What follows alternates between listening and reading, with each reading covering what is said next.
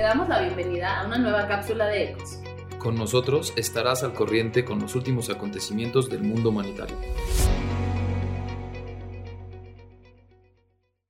Las opiniones aquí expresadas son de exclusiva responsabilidad de quienes las emiten y no necesariamente representan la cadena.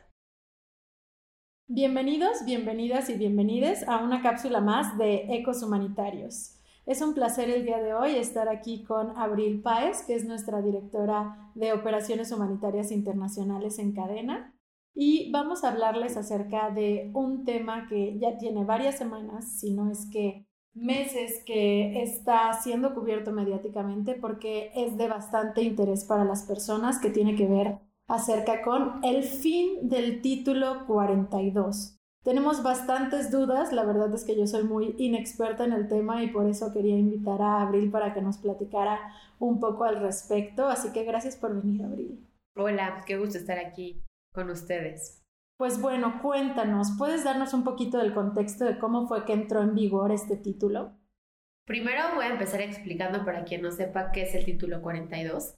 El título 42 es una normativa que se hizo en el Congreso de Estados Unidos donde a raíz de la emergencia sanitaria global, que fue la pandemia por el COVID, se reconoció que la población migrante representaba una amenaza para el país de Estados Unidos y que por lo tanto querían hacerse medidas para que no pudieran entrar las personas físicamente al territorio estadounidense. ¿Qué significaba esto en materia migratoria? Que sabemos el corredor de México-Estados Unidos es el corredor migratorio más grande del mundo. Entonces, lo que buscó el Congreso es frenar la cantidad de personas que cruzaban la frontera desde México a Estados Unidos. Entonces, bajo el título 42 se prohíbe explícitamente que las personas pisen el territorio de Estados Unidos. ¿Qué pasa ahora cuando una persona pide asilo o la condición de refugiado en Estados Unidos? Sabemos que es una condición indispensable que para poder solicitar este estatus de refugiado, uno tiene que estar físicamente, presencialmente en el territorio para poder solicitar este derecho. Lo que pasa con el título 42 es que se hace una exclusión a esta condición y una vez que las personas llegan físicamente al territorio de Estados Unidos, como representan una amenaza para la sanidad del país, se mueven y se reubican en otro país. Que el acuerdo que se hizo fue que se reubicaron principalmente en México. Ahorita, justamente después de casi tres años de esta pandemia, se levanta como pandemia, ya no es considerado una emergencia sanitaria a nivel internacional. Y entonces, ¿qué sucede con el título 42? Primero es importante hablar de que hay un antecedente, de que desde marzo 2020 que se instauró el título 42 hasta mayo del 2023, en ese inter hubo varios intentos de que el título 42 dejara de existir porque es una normativa que va en contra de los derechos humanos, va en contra de todos los derechos del estatus de refugiado por la Convención de Refugiados de las Naciones Unidas. Eh, ninguna de ellas fue exitosa fue hasta este momento, en el 11 de mayo del 2023, que después de discutirlo en las cámaras, por fin se declara que se termina la emergencia sanitaria. ¿Y qué es lo que sucede? Empiezan a crearse muchos rumores. El primero de ellos es que efectivamente ya no existe un sustento legal para impedir que una persona que pide asilo en Estados Unidos espere físicamente dentro del territorio. ¿Qué, pasa con esto? Que normalmente eh, cuando una persona pide asilo en Estados Unidos es un proceso que tarda muchos meses, incluso a veces años, por el volumen de solicitudes que reciben. Entonces, debido a que ya no existe el título 42, ahora sí pueden esperar físicamente en Estados Unidos. Pero esto es lo que en teoría debería de haber sucedido, ¿no? Entonces empieza a circular varios rumores entre la comunidad migrante de que gracias a que se va a levantar el título 42, ahora va a ser mucho más sencillo poder llegar a Estados Unidos, solicitar refugio y permanecer ahí el tiempo de espera. Justamente Claudia, que es una de nuestras colaboradoras del proyecto eh, Vamos Juntos, que se encuentra situada, ella se encuentra situada en Ciudad Juárez, uno de nuestros puntos, nos comparte lo siguiente.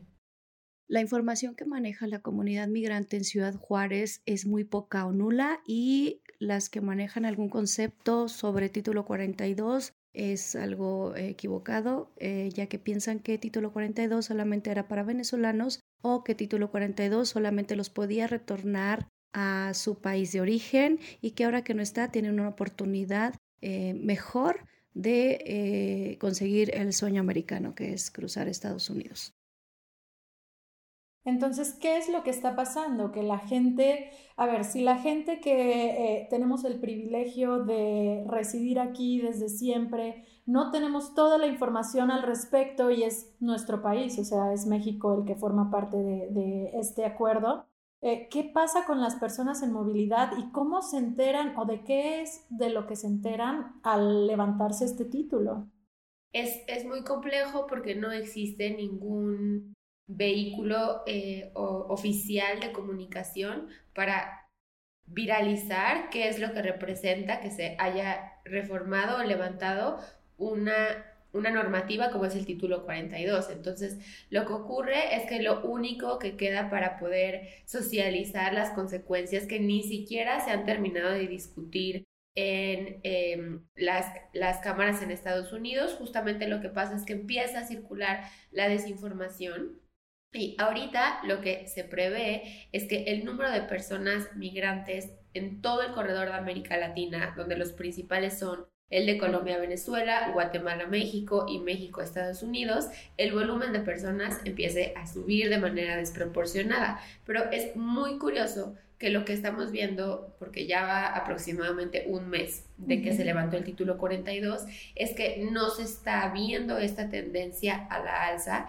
y pues hay diferentes teorías y explicaciones precisamente para demostrar por qué no existe esta alza en, en la tendencia en las caravanas migratorias, ¿no? Y una de las posibles explicaciones es una nueva normativa que entró precisamente el día que se levantó el título 42, el mismo, el 11 de mayo de 2023, donde se aplicó, se aplica un nuevo reglamento donde Estados Unidos a nivel nacional te exige que para poder solicitar asilo necesitas haber solicitado asilo en otro país y ese país te lo tuvo que haber negado.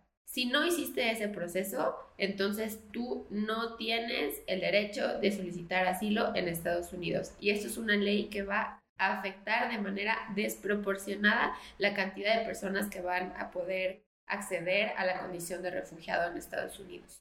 Creo que nos compartes algo clave, Abril. A mí me preocupa mucho que no se esté hablando de esto, pero así como lo comentamos hace rato que me explicaste que igual, ¿no? Con el título 42 cuando entró en vigor em, había mucha gente desinformada al respecto y de repente se volvió algo cubierto mediáticamente hasta que ya habían un montón de este, reubicaciones, ¿no? De personas reubicadas.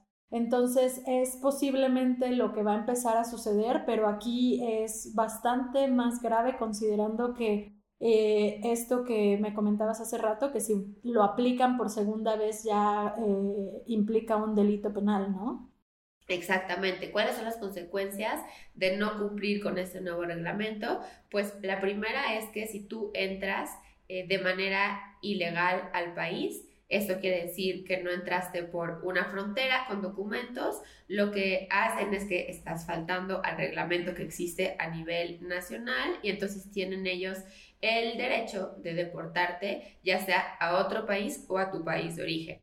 Una vez que te deportan, tienes prohibido pisar el territorio estadounidense durante cinco años. Esto quiere decir que automáticamente te queda imposibilitado el derecho de poder volver a solicitar eh, la condición de asilo o si tú vuelves a intentarlo una vez que ya se te, se te hizo esta deportación, entonces ahí sí ya se te puede levantar un proceso penal en tu contra. Pues me parece bastante preocupante lo que está sucediendo. Vamos a ver, yo creo que en las próximas semanas o meses cuáles son las implicaciones al respecto, pero quería también aprovechar para compartir este fragmento que, que nos daba Ana en el punto que tenemos en Tapachula acerca de las consecuencias de la desinformación. Hola, ¿qué tal? Mi nombre es Ana Rosa Robles y soy la psicóloga del proyecto Vamos Juntos Tapachula. Con la reciente eliminación del título 42, he observado que las personas en movilidad se encuentran desinformadas, lo que conlleva una crisis emocional, pues entran en confusión, desesperación, incertidumbre y tristeza. Y es que me parece bastante comprensible eh, estas consecuencias eh, que suceden por no saber, por no entender qué está pasando, cuáles son tus derechos como persona en movilidad, qué es a lo que puedes aplicar y a qué no. Y bueno, o sea, a final de cuentas esto va en contra de todo lo que se ha trabajado y por todo lo que se ha abogado en cuestión de personas refugiadas, ¿no? Sí, exactamente. Y es eh, frustrante si lo vemos en, en México, lo que está pasando hoy en día es que hay muchas personas que están completamente desinformadas, que están firmando documentos donde están eh, declarando que ellas o ellos quieren regresar a sus países o que los manden a otros países. Entonces, realmente falta en el ámbito humanitario un apoyo muy grande desde la representación legal, donde se le expliquen a las personas cuáles son sus derechos, cuáles son estos, estos cambios en las legislaciones y en las políticas migratorias que existen en Estados Unidos, que si como país no, no lo estamos eh, también viralizando, es mucho más sencillo que las personas que ya estaban en una condición de vulnerabilidad por estar en movilidad, pues ahora estén mucho más porque están doblemente desinformadas.